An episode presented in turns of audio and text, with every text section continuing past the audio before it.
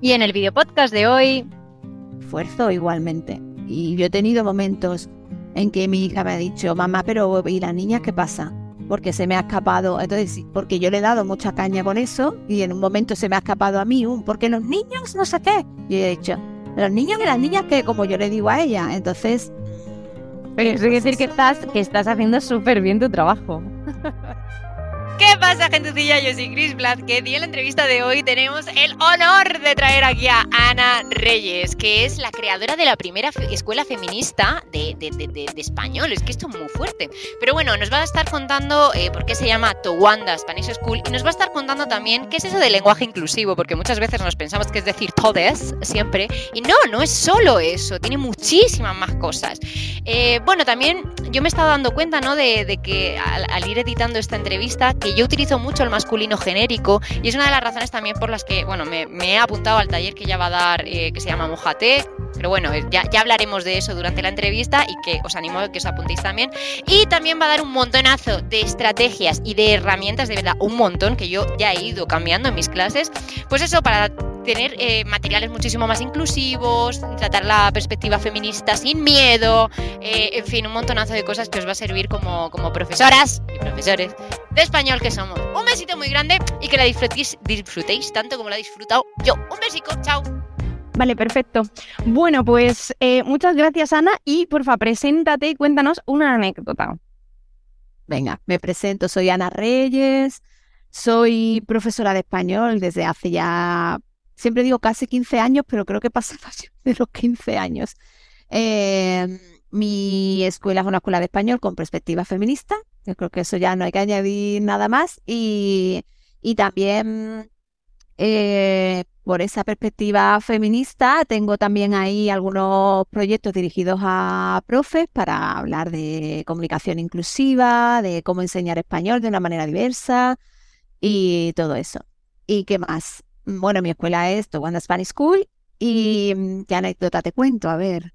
Pues, mira, mucha gente me pregunta que si enseño a hombres, que no, porque, ah, una escuela de español feminista, ah, entonces tú enseñas a hombres, pues sí, eh, tengo alumnos también, o sea, he tenido, por ejemplo, hacía tiempo ya que no tenía y, ayer empecé con un alumno nuevo, pero es un alumno que he retomado, que estudió conmigo y me ha vuelto a, contactar, Tom, me encanta. Bueno, total, que mm, con un alumno me pasó eh, que él me contactó para preparar un examen DELE, ¿vale? Porque a veces a, mí me gusta el tema del examen DELE, a veces cojo gente para o hago cursos de preparación del DELE y este chico me contactó eh, para el examen, dije, vale, las primeras clases tal, y él a medida que empezaron las clases y cambió y me dijo, ya no sé si quiero preparar el DELE, yo creo que quiero clases normales, para, me voy a plantear el DELE a más largo plazo y claro, era eh, el típico hombre que si tú lo ves o lo escuchas hablar, te da esa sensación de, yo no sé si a este hombre mi enfoque le va a interesar. Ahí fui yo, ahí, para que veamos que todos tenemos prejuicios, ahí fui yo la que tuve el prejuicio de, ay Dios mío, cuando yo a este chico empiece a contarle eh, mis clases y tal. Bueno, pues fue maravilloso. Hablamos de masculinidad tóxica, de nuevas masculinidades. Cuando, en el momento en que yo me metí en el tema,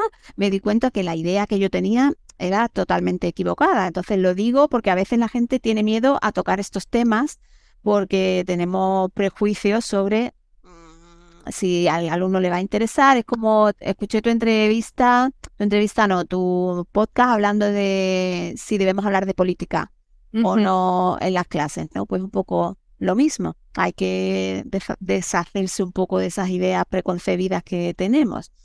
Eso fue una la lección me la llevé yo. Fíjate, qué guay, qué guay. No, a mí también me pasa, ¿eh? Yo, por ejemplo, eh, tengo también al, eh, alumnos que, ¿sabes? Como que los ves y dices, no sé yo, ¿eh? Si le va a gustar. Y el otro día, por ejemplo, que te conté, ¿no? El, este, ¿cómo era? El, la diferencia entre tan y tanto lo tengo con, con un chico que come tantos churros, que no sé qué, y al final, bueno, pues va al gimnasio y se acaba enamorando de su entrenador personal. Eh, y como pues eso, desde hace tiempo que estoy viajando, estoy metiendo también más personajes o indígenas o negros o no sé qué, puse también que era negro. Pero bueno, eso da igual porque el, mi alumno era de Estados Unidos, estaba acostumbradísimo, yo no, pero él sí. Y al principio, claro, puso, eh, y conoció a José, o no me acuerdo cómo se llama, y era tan guapo que se enamoró de él. Y entonces como mm. que se rió, pero luego entendió que era parte de la historia. Yo me quedé así un poco diciendo, uy, y luego fue como, ah, no, ya está, fin. O sea, mm, claro, sí, sí, ya está, con naturalidad. Claro. Vale, em, entonces, escuela feminista y ¿por qué se llama Towanda? Towanda Spanish School.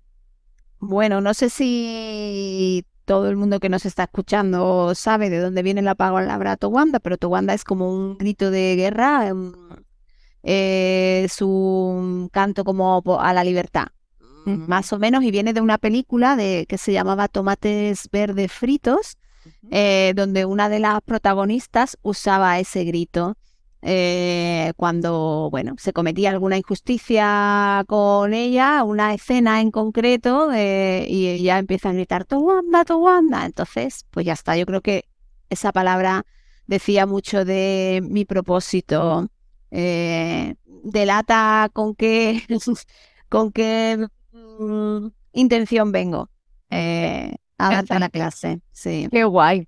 Vale, y pasemos a la parte práctica, o sea, tú en tu escuela Towanda y a tope, eh, ¿cómo, por ejemplo, vamos a la práctica, ¿cómo enseñarías tú el subjuntivo? O sea, o tus clases son solo hablar de mujeres y tal, ¿cómo, cómo le das las clases? Vale, yo siempre digo, en mi escuela se aprende español igual que, igual que en cualquier otra, y, y lo digo sin... no necesito abuela para decir que además con bastante buenos resultados, ¿no? Entonces, eh, yo explico gramática cuando la tengo que explicar. Yo llevo muchos años ya en esto y sabemos que hay muchos tipos de estudiantes. Estudiantes que aprenden de una manera y estudiantes que su tipo de aprendizaje es de otra. Eh, pero normalmente me gusta enseñar gramática también, tengo clases de conversación también, porque tengo alumnas que me contactan, mira Ana, me interesa clase eh, contigo porque yo también soy feminista y, a mí me interesa poder hablar de estos temas en español y quiero practicarlos contigo antes de llevarlos a la vida real. ¿Vale? Perfecto.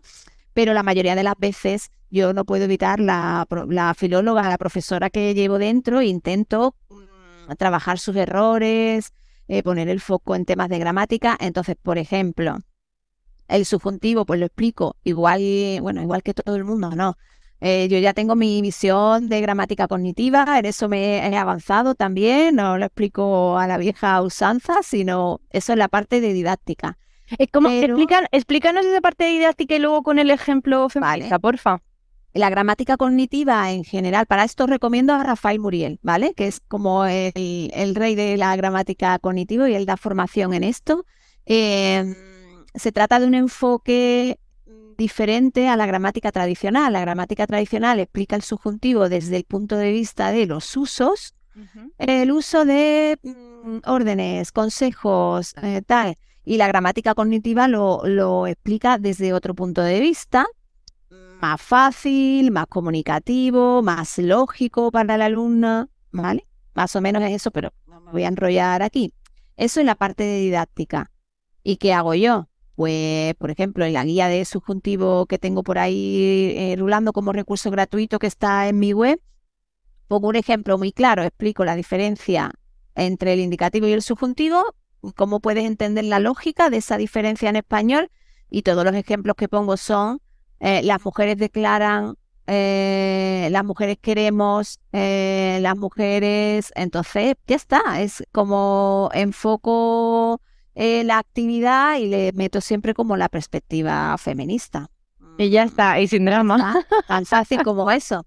¿Qué más da si pongo un ejemplo de, eh, por ejemplo, yo qué sé, el gobierno quiere eh, que la ciudadanía pague los impuestos como ejemplo de subjuntivo, así pongo las mujeres queremos que las empresas no suban, nos igualen los salarios a los de los hombres. Ya está, es un mismo ejemplo, pero estoy introduciendo un tema para la reflexión. Normalmente nos da eh, para reflexionar sobre ese tema, la tarea posterior que la alumna haga en casa va a estar relacionada también con ese tema y le voy a decir, ¿tú qué crees sobre ese tema? Intenta poner en práctica lo que hemos aprendido, pero reflexiona también sobre esto. En fin, Qué esa es la dinámica. Fantástico. Y, por ejemplo, el tema del lenguaje inclusivo, ¿tú cómo lo tratas? Primero, ¿qué es realmente el lenguaje inclusivo? Y a lo mejor algo que eh, contrasta no con lo que piensa la gente y luego ya el, cómo tú lo tratas. Vale.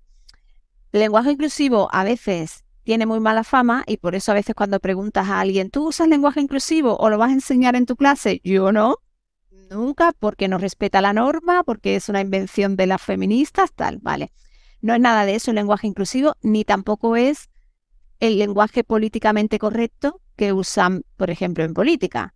Eh, ciudadanos y ciudadanas, para empezar, buenas tardes a todos y a todas, o a todes, y luego seguimos con todo el discurso en masculino genérico, excluyendo a, a, mucha gente. Entonces, el lenguaje inclusivo simplemente es, o la comunicación inclusiva, un lenguaje que no discrimina a nadie por motivos de sexo, género, eh, raza, etnia, capacidades. Se trata de una manera de comunicarse donde todo el mundo se sienta incluido. Y dentro de la comunicación inclusiva no va solo el lenguaje, sino va también las imágenes que utilizamos en clase, eh, el tipo de actividades, eh, las acciones que realizan esas personas, si están apareciendo con roles y estereotipos, todo ese conjunto es comunicación inclusiva. Entonces yo lo trato así en mis clases. Yo lo que hago en mis clases que son inclusivas y que yo me comunico de una manera inclusiva, pero yo en mis clases no me dedico a enseñar todas, todes, eh, todos. Eh, obviamente si les digo cuál es mi perspectiva, porque hay algunas que te preguntan, en español existe ella, en español tal, yo les doy la visión general de lo que yo creo que es, pero yo siempre las invito a reflexionar, no le digo nunca a nadie qué es lo positivo y lo negativo, qué es, qué es lo bueno y qué es lo malo. Y sobre todo, no le voy a decir a nadie, por ejemplo, que va a hacer un DELE, que en el examen del DELE mmm, use todes, Quiero decir, ahí tenemos que usar también la lógica. Todavía eso no, no creo que el Cervantes vaya a pasar a, a, de un salto tan grande. Entonces, bueno, pero es que el problema está que, que hablar de manera inclusiva no significa cambiar vocales. Va mucho más allá. Entonces, Exactamente. Es, es eso.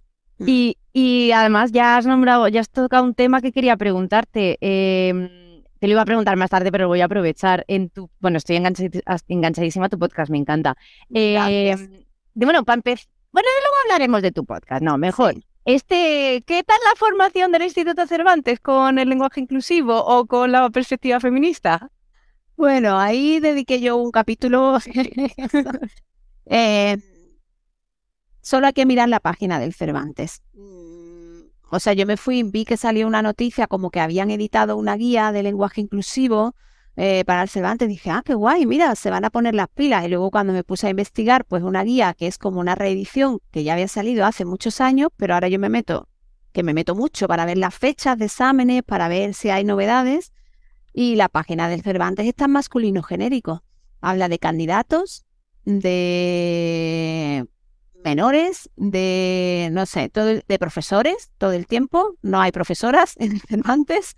Eh, entonces, es tan fácil aplicar el, eso en, en, una página de una institución como el Cervantes, que está publicando una guía porque dice que hay que promover la comunicación inclusiva, que además la ley de, en España es de 2007, que no te obliga, pero ya te recomienda que una institución pública tiene que fomentar eso.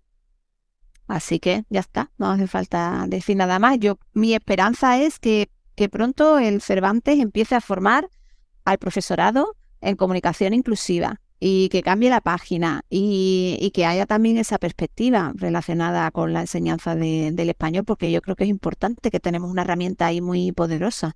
Es que totalmente, o sea, los tiempos, eh, al final eso quiere decir, va, va tarde, como todos los cambios nos Claro. cuesta, y sobre todo los cambios que son esos más, ay, de tradición, de esto se dice así o de tal, y tenemos esta De que, claro, porque están relacionados con, porque es cuestionarte a ti misma, o sea, que nadie piense que yo no hablo en masculino genérico nunca, que a mí no se me escapa, que yo no meto la pata mil veces para nada, pero si es que hemos crecido con ese chip del, del, masculino, de, sentirnos incluidas, nos han enseñado a las mujeres a sentirnos incluidas en el masculino. O yo de pequeña me sentía excluida cuando decían, todo el todos lo, venga, todos al patio, o venga, todos a jugar. Entonces, nos han enseñado a, a sentirnos incluidas. Entonces, es difícil eh, cambiar esa perspectiva. Y si además eres hombre y tienes el privilegio de que te sientes incluido, pues todavía más difícil para ti pensar que eso hay que cambiarlo. Y más cuando la sociedad también acepta, ¿no? Lo que dice la RAE o lo que dice la Cervantes, ¿no? Como, como más... Claro, lo tenemos porque, claro, pensamos que es la máxima autoridad en la lengua y yo como filóloga para mí siempre lo había sido. Quiero decir, lo que dice la RAE, lo que está en el diccionario, pero llega un momento en que te das cuenta que el diccionario lo hacen personas y personas con sus ideas, eh, señoros con sus taritas, pues ya hay que cuestionar. Hay que total, total. Eh. A mí me pasó, ¿eh? me explotó la cabeza. Yo hasta que no leía Lola Pons, eh, no de repente no dije, es verdad, porque yo soy, yo siempre lo he dicho, ¿eh? yo siempre decía, esto es correcto, esto es incorrecto, es que esto lo dice la RAE, esto no lo acepta la RAE. Yo era así, así. Y de repente leía a Lola Pons y dice, eh, eh, que la, bueno, ella, es, es, es, es, un hecho, ¿no? Como la lengua la hacen los hablantes y ellos tienen que recoger o deberían recoger lo que sucede realmente y no al revés, ¿no? O sea, claro, eso es, sí. Vale, em, muy bien. Y entonces, yo ahora te quiero preguntar, eh, me estás comentando que, tú preparas el, el DL. Eh, el, el DL no dices que no pongas todas, eh, perdón, todes, pero entonces, ¿cómo le das al DL una perspectiva feminista, por ejemplo? Y antes de continuar con la super entrevista de hoy, si quieres entrar en el grupo de WhatsApp exclusivo de profes expertas de L, donde compartimos materiales y resolvemos dudas, te dejo el link en la descripción. Ale, ya está, seguimos. Pero entonces, ¿cómo le das al de una perspectiva feminista, por ejemplo?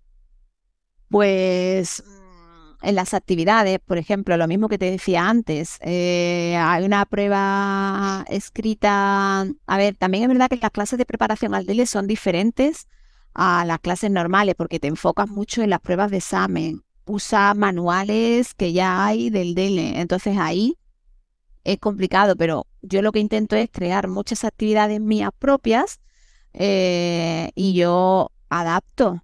Y tú te coges un manual y ves una prueba escrita, voy a poner ejemplo del DLB2, eh, que normalmente es, por ejemplo, una carta mm, para una institución donde tú quieres solicitar que te inviten a una conferencia, ¿vale?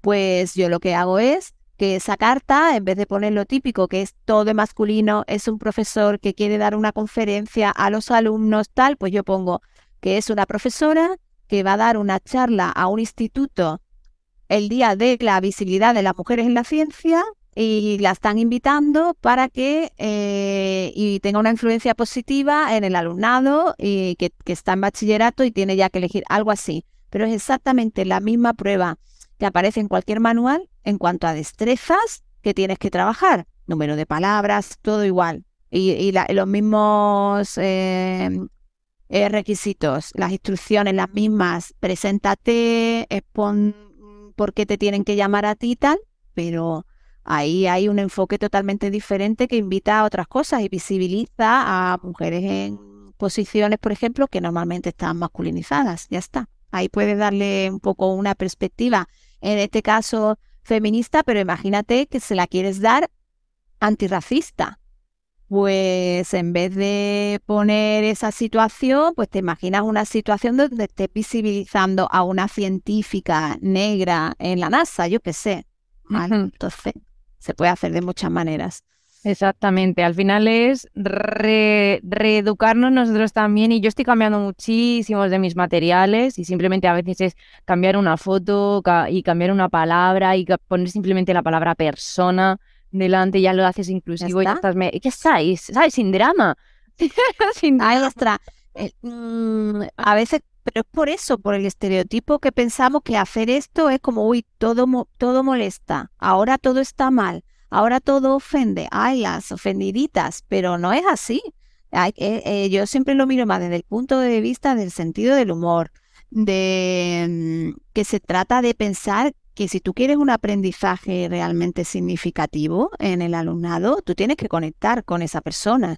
Y tú no sabes mm, esa persona de dónde viene, qué tipo de familia tiene, si su tendencia sexual, eh, su entorno, su vida, hay muchas cosas. Y, y probablemente si, si no haces una clase lo más diversa e inclusiva posible, va a haber un momento en que se va a sentir excluido o no va a conectar o no sé, yo creo que forma parte del aprendizaje intentar conectar lo mejor posible con, el alumnado. Y, además es que tenemos una posición de poder, o sea, los profesores, no, somos profesores, pero que también podemos ir como esparciendo conocimiento y, ayudando, tío, a que la gente entienda, ¿sabes? El, que, cambiar cosas. Claro, cambiar cosas. Y por ejemplo, un poco de cambio, de ya tenemos una eh, deberíamos de ser agentes de cambio social y, además está generando que probablemente esa persona va a querer ser agente de cambio en su entorno también, porque va a descubrir cosas.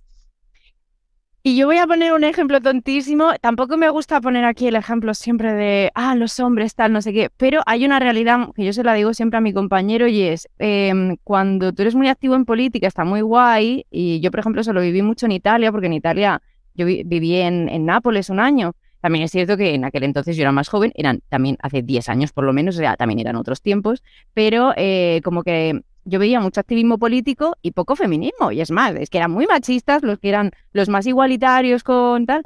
Y, ay, los salarios y no sé qué. Y yo digo, sí, pero luego eres un machista de mierda. O sea, ¿qué me estás contando? Entonces, em, bueno, pues yo hablaba con mi compi y le decía, está muy guay, ¿no? Lo de activismo político. Digo, pero si luego tú estás en un grupo de WhatsApp y están soltando barbaridades y tú te callas, tú estás haciendo exactamente lo que criticas que, que, que pasa en política, ¿no? Y el otro día, y no, le, y no quiero aquí como venerar ni nada de eso, sino quiero eh, explicar lo importante que somos como figuras que mm, cambiamos la mentalidad de la gente y que poquito a poco esa gente va a cambiar a, la mentalidad de otras personas. Entonces, bueno, el otro día, pues un amigo suyo estaba teniendo unos comentarios súper machistas y súper desagradables. Yo siempre que pasa tal, lo miro en plan, ¿sabes? Como, este es tu momento. Eh, pero yo, no voy a decir nada porque es una conversación privada que no estás teniendo, pero estamos en una furgoneta, tío, o sea, te escucho. y sin yo mirarle ni nada, tío, empecé a decirle ese comentario, se, ¿sabes? No, no hace falta de decir que ya está, bueno, pues ha sido un sitio y había mujeres y fin. Ay, hijo, es que a ver si ahora no se va a poder decir nada. Y no, es que a ver si está mal, pues no sé qué, ¿sabes? Y está muy bien. Y ya está. Entonces, es que por eso que es súper Esperemos que probablemente ese amigo probablemente le va a hacer pensar, probablemente. Eh, va a o por lo menos va a plantear la próxima vez decirle de otra manera. Bueno, pues aunque realmente no lo piense como pienso que es una tontería, pero bueno, si molesta, vale, es el primer paso. Luego ya, mm, aquí mi consejo, por ejemplo, me hicieron una entrevista hace unas semanas eh, sobre mansplaining y ella me decía, bueno, ¿y cómo haces en una situación, por ejemplo, donde se dé, estés viviendo esa circunstancia? Porque normalmente es un poco como nos sentimos encima, te sientes como incómoda para decirle a esa persona, mira, no, perdona. Entonces yo siempre digo, tú piensa en, en algo, en un comentario racista. Eh, ¿Qué es lo que pasa? Que la gente piensa que porque le digas que es un comentario racista, piensa que le estás llamando racista. No, no te estoy llamando machista ni racista, te estoy diciendo que ese comentario es machista. Entonces, piénsalo, mm, piensa un poquito en ello, reflexiona, yo te digo cómo yo me siento cuando tú haces ese comentario y esa información, yo estoy segura que, que te va a ayudar a, a tener otra perspectiva. Entonces yo siempre como, y yo, yo hago broma desde, anda, mira, sí, ¿no? Anda, qué bien y tal. Imagínate que yo te digo tal, con sentido del humor y siempre un poco desde esa postura de no te estoy acusando de nada, es normal, todos, lo, todos o todas lo hemos hecho, nosotras también, eh, porque tenemos ese tipo de educación, pero yo te digo, entonces, la siguiente vez que pase, o sea, si yo ya te he dicho que eso es un comentario racista, te he explicado por qué me molesta, y luego tú lo vuelves a hacer, entonces a lo mejor ya sí, creo mm. que eres machista. Pero la primera vez mm, es cuestión de, reflexionar, hacer reflexionar, ya está.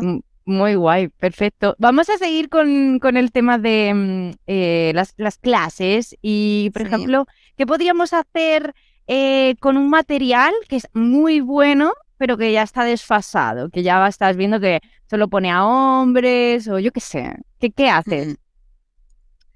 Pues hay como dos claves mm, que hay que aplicar siempre a un material, digamos, como para que pasen el test. Y es que visibilicen a todo el mundo, ¿vale? Y que no jerarquicen. Por ejemplo, si tienes un texto donde eh, no aparece nombrada ninguna mujer, todos los, eh, por ejemplo, una frase de léxico con el típico hueco para poner el verbo, ¿no? Para poner el tiempo verbal. Hay ejercicios enteros que el sujeto es hombre siempre. Pues yo hay cambio, alterno. Normalmente pongo todas mujeres, pero bueno, sirve también alternar. Pues voy a poner uno masculino, uno femenino, el pintor, eh, la doctora, el tal, ¿no? Ahí podéis ver cualquier manual que muchas veces han evolucionado, pero bueno, yo tengo muchos por aquí de no tan antiguos y aparecen en masculino. Eso es uno. Que no use el masculino genérico, que visibilice eh, a todo el mundo. Y que no jerarquice, pues, por ejemplo, mm, si aparece una persona, una mujer que no aparezca, voy a poner un ejemplo extremo, limpiando. Mm, es un ejemplo extremo, pero es que, que sería lo mismo si aparece en un hospital que no aparezca el doctor y la enfermera. Vamos a ir cambiando, pues eso, que no jerarquice. Con esas dos claves eh, solamente te, te sirve para testear un poco las actividades o los manuales que, que uses. Al final es, puedes coger, que lo hago yo muchísimo, eh, cojo el material y digo, ah, vale, así lo están haciendo, están explicando esta parte de la gramática, la están explicando así, me encanta cómo lo explican, no me gusta el texto, no me gusta tal, pues le pongo yo mis fotos, le cuento yo mi historia y ya está, y fin. Adaptarlo, adaptarlo. Sobre todo sin drama. Vale. Eh, a mí me pasa también mucho que, que, que yo todavía. Y mira, oh, ¿sabes lo que me estoy intentando quitar? Y me está costando un montón, ¿eh? Pero yo por lo menos ahora, cada vez que lo digo, soy consciente. El me cago en la puta y de puta madre. Tío. Y, y el, el tío también, este, este tío genérico, ¿no? Eh, que, eh, entonces, buah, es que te- como muchas preguntas. Em, uno, soy consciente de que la cago. ¿Cómo, cómo por o que utilizo el, el masculino genérico, el todos, cada vez menos? Sí. ¿Cómo, cómo puedo pasarlo a clase? Eh, ¿cómo puedes pasar la clase? ¿Te refieres para intentar no usarlo en clase, ese tipo Eh, de expresiones, o? Exacto. ¿O qué hacer? O no sé. Para no usarlo en clase, tienen que no usarlo en la vida real. Eso es Claro. Porque entonces que si tú eres natural en las clases, que normalmente somos nosotras mismas, porque no se puede ser otra persona en la clase que la que tú eres, eh, el lenguaje que tú uses y la visión que tú tengas del mundo va a estar en la clase. Entonces, yo tampoco hago un drama de que se me escape un me cago en la puta. Es que a mí se me escapa también. Lo que yo intento es eh, usarlo lo menos posible, básicamente. Y cuando, eh, y es como con el masculino genérico. Una vez que tú has tomado conciencia, ¿vale? Y son tres pasos en este tema. Tú tomas conciencia de que eso es discriminatorio o es ofensivo o tal. Tomas conciencia. El segundo paso, vamos a adquirir herramientas. Vamos a ver cómo yo soluciono eso. Si tú no quieres usar todos, pero no sabes, no te has formado en cómo lo puedes cambiar, no tienes herramientas, es difícil. Y luego el tercero es practicar, practicar y naturalizar. Entonces, yo creo que a lo mejor estamos en esa fase. Cuando ya tenemos conciencia, sabemos más o menos, nos hemos formado un poco de qué herramientas hay sintácticas, gramaticales, que hay muchas para no, para usar de verdad una comunicación inclusiva, lo que decía antes, que no sea solo cambiar vocales, se te enciende una alerta roja. Cuando ya tú hay un paso en el que tú ya usas todos y te hace la bombilla, ups, se me escapó. Y añades todas o cambias o, te ha- o simplemente te has dado cuenta y, eso ya es un, yo creo que ya eso es una buena noticia de que estamos en el camino de, cambiar y yo intento hacerlo en la vida normal con mis hijos, no usar, usar lo menos posible. Además tengo niño y niña, por lo tanto, con más razón, tengo que ir usando los dos y es un esfuerzo igualmente. Y yo he tenido momentos en que mi hija me ha dicho, mamá, pero ¿y las niñas qué pasa? Porque se me ha escapado, entonces, porque yo le he dado mucha caña con eso y en un momento se me ha escapado a mí un, porque los niños no sé qué. Y he dicho, los niños y las niñas que como yo le digo a ella, entonces... Pero eso quiere decir que estás, que estás haciendo súper bien tu trabajo. Pero es eso, hay que practicar, practicar hasta naturalizar. Y, y, a mí lo que me gusta es cuando ya estamos en la fase de, tienes la bombillita, que hay muchas profes que me dicen eso, ya, es que ahora, eh, como se me escape uno o estoy escribiendo algo para el blog y estoy pensando, ay, no, he puesto eh, todo este párrafo en masculino y tal, ya está. Ese es el momento en el que ya tenemos la, la, perspectiva cambiada y a partir de ahí es trabajarlo. Es que guay, me encanta. Oye, y una pregunta, em, por ejemplo, yo hace un tiempo, cuando les presentaba la información, por ejemplo, de los verbos, pues pones yo, tú, y ahora empecé a poner yo, tú, ella, él, usted, nosotras, nosotros y tal, ¿no? Y además, eh, eso sí, te voy a decir una cosa que sí hago y que creo que no voy a cambiar eh, porque creo que es al final se entiende la perspectiva que tú le das y es el color. Te voy a decir por qué. Mm. Porque antes como que quería hacerlo en plan guay, ponía otros colores, pero eh, ¿no? Exacto. Entonces yo pongo nosotras y tras es, eh, o sea, AS es rosa y, mm, o solo la A veces, y la O es azul. Entonces les explico, ya en la primera clase le digo, no es porque el rosa sea de chicas y el azul es que chicos, digo, es porque creo que visualmente os ayuda, porque al final soy tan cañera en clase que es imposible, ¿sabes? Que eh, conecten esas dos ideas. Pero mi pregunta es, uno, ¿tú cómo lo haces? Y dos, eh, por ejemplo, ¿incluyes el género no binario? O sea, el ella, o cómo, cómo haces tú este? Eh, yo no doy a niveles... Mm, bajos, o sea, a nivel ah. básico, no doy. Ya, entonces yo ya directamente no explico el tema de los pronombres. Eh, ¿Qué hago yo? Por ejemplo, mm, pongo muchos ejemplos en femenino siempre. Cuando estamos poniendo ejemplos de frases, pongo muchos ejemplos de femenino para contrarrestar, que siempre se ha hecho lo contrario, siempre se, han puesto eh, y, y, está reflejado en los manuales, nosotros, nosotros, él, él, él, así como de inconsciente los ejemplos suelen ser en masculino, entonces es como recalcar que hablamos en femenino en español también, ¿eh? Entonces, recalcar eso y... Em, pero me parece mal tu método, quiero decir, explicando bien, oye, que lo de rosa es porque lo tenemos incorporado y yo lo pondría en violeta, fíjate, pero... Ah, bueno, vale. Es una opción que te doy. Eh, pero lo tenemos incorporado. ¿Y el, y el masculino? Y el masculino, pues en negro, no sé, no, eh, o en azul que azul, no sé, violeta y... Me estoy diciendo, no lo pienso cambiar. Y ya, ¿y el azul en qué color lo pondrías? No lo sé, pero yo el rosa lo pondría violeta, que creo que ya nos se identifica también un poco. Sí, al final, pero venga, vale. tienes el contraste, no sé, bueno, piénsalo, pero tampoco me parece mal eh, cómo lo haces. Y en, ¿Y el género, este tipo, ah, el no binario, el como yo tengo niveles intermedios, no sé lo que haría si fuera básico, porque al, final mm, mm, la regla para mí principal es que tú tienes que enseñar un español para la vida real. Y ahora mismo, dependiendo del contexto que tenga tu alumnado, poca gente habla en neutro en la calle.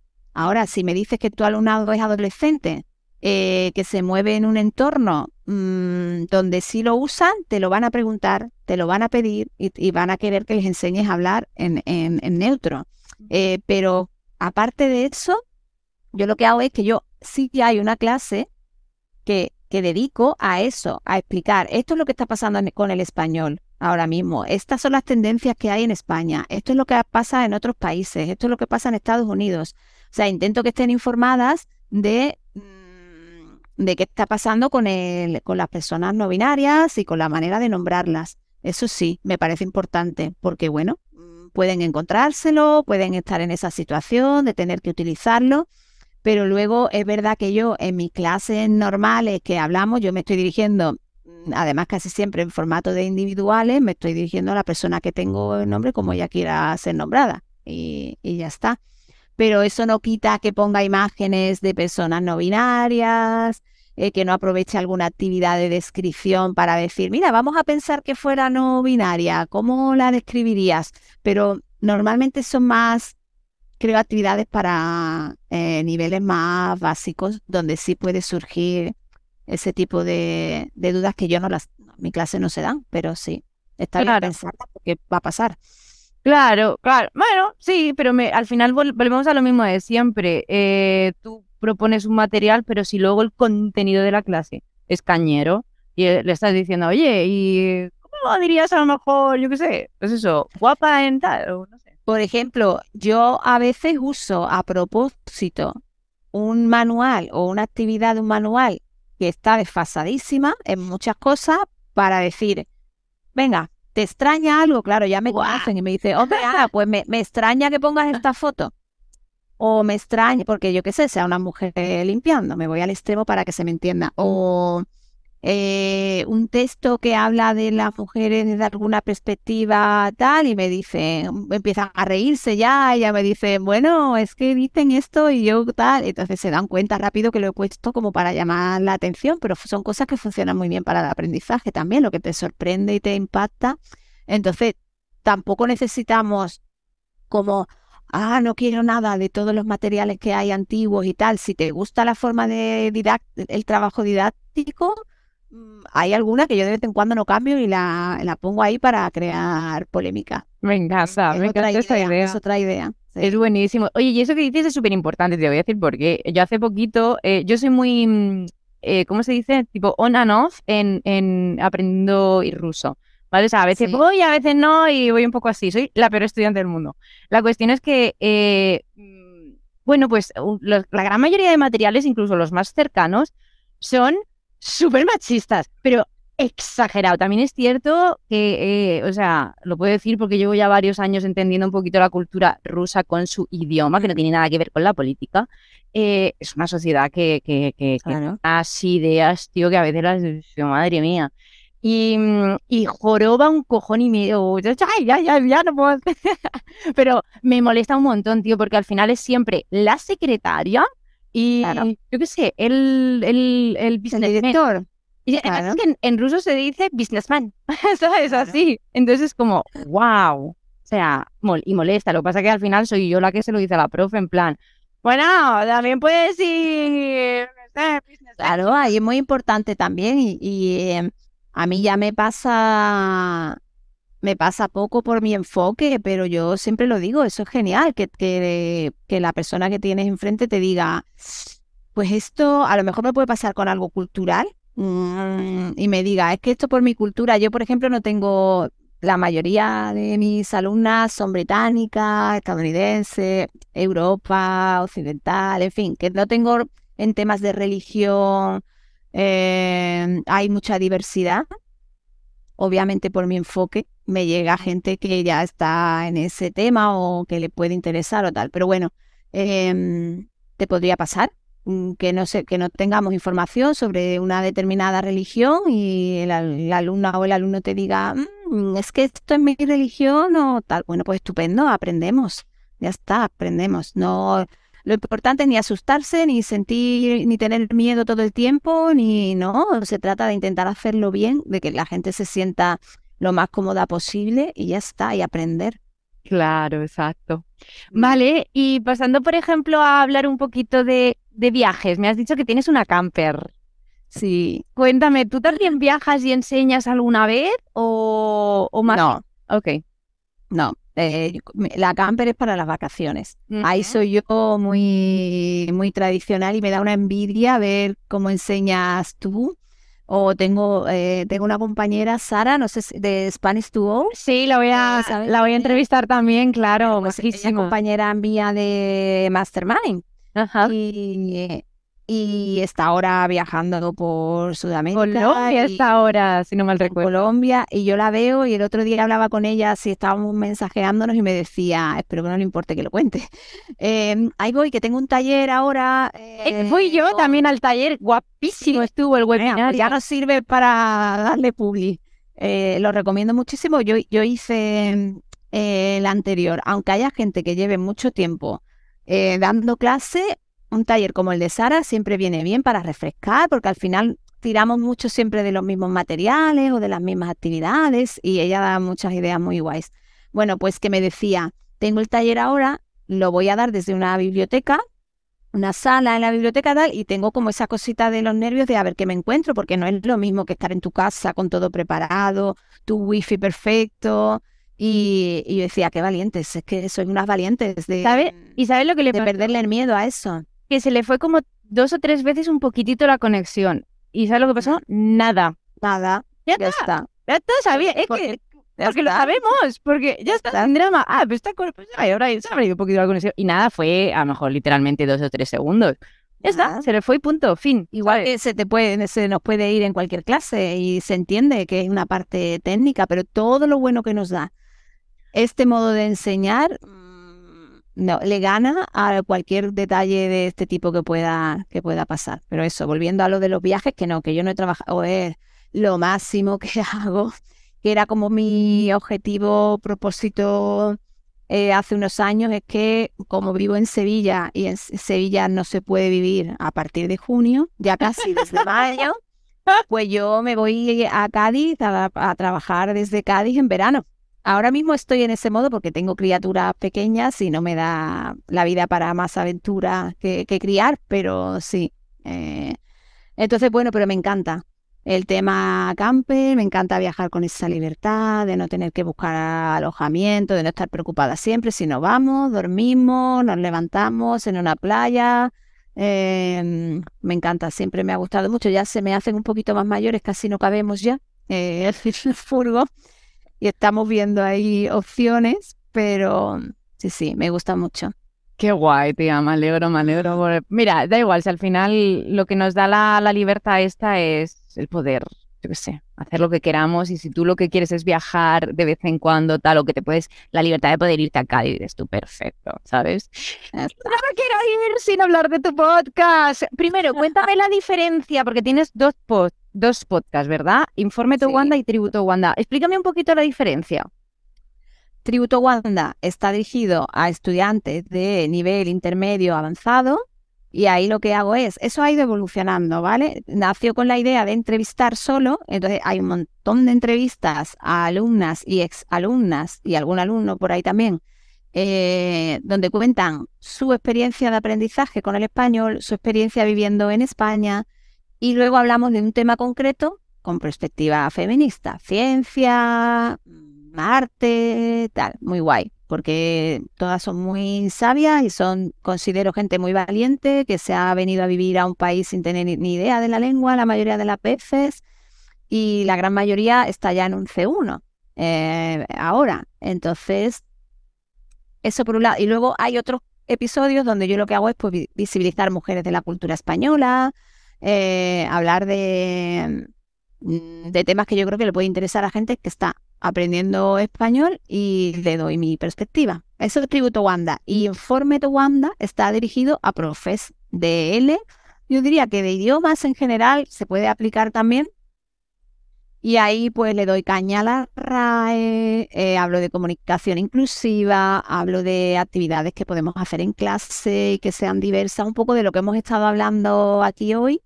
Eh, pues voy contando yo los episodios de Tributo Wanda, de Informe Wanda y también hago algunas entrevistas con, ya te llamaré, con profes eh, que hacen lo mismo que nosotras, sí.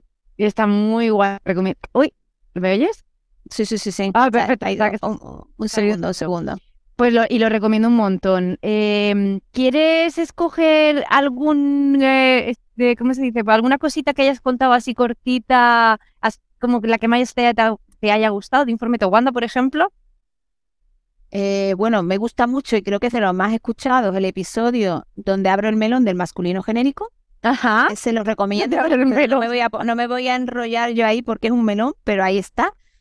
Eh, eh, luego me gusta mucho cuando le doy caña a la RAE. Eh, me divierto mucho porque hay cosas, yo que sé. ¿Es, es lo de Modi, Lo hablaba por lo, ejemplo? lo de modisto, lo cuento. Eh, Lo de pero Modisto es- ¿Te es- refieres a eso, no? Con lo de darle caña a la RAE o... No a todo, es que yo no Ah. doy caña. episodios.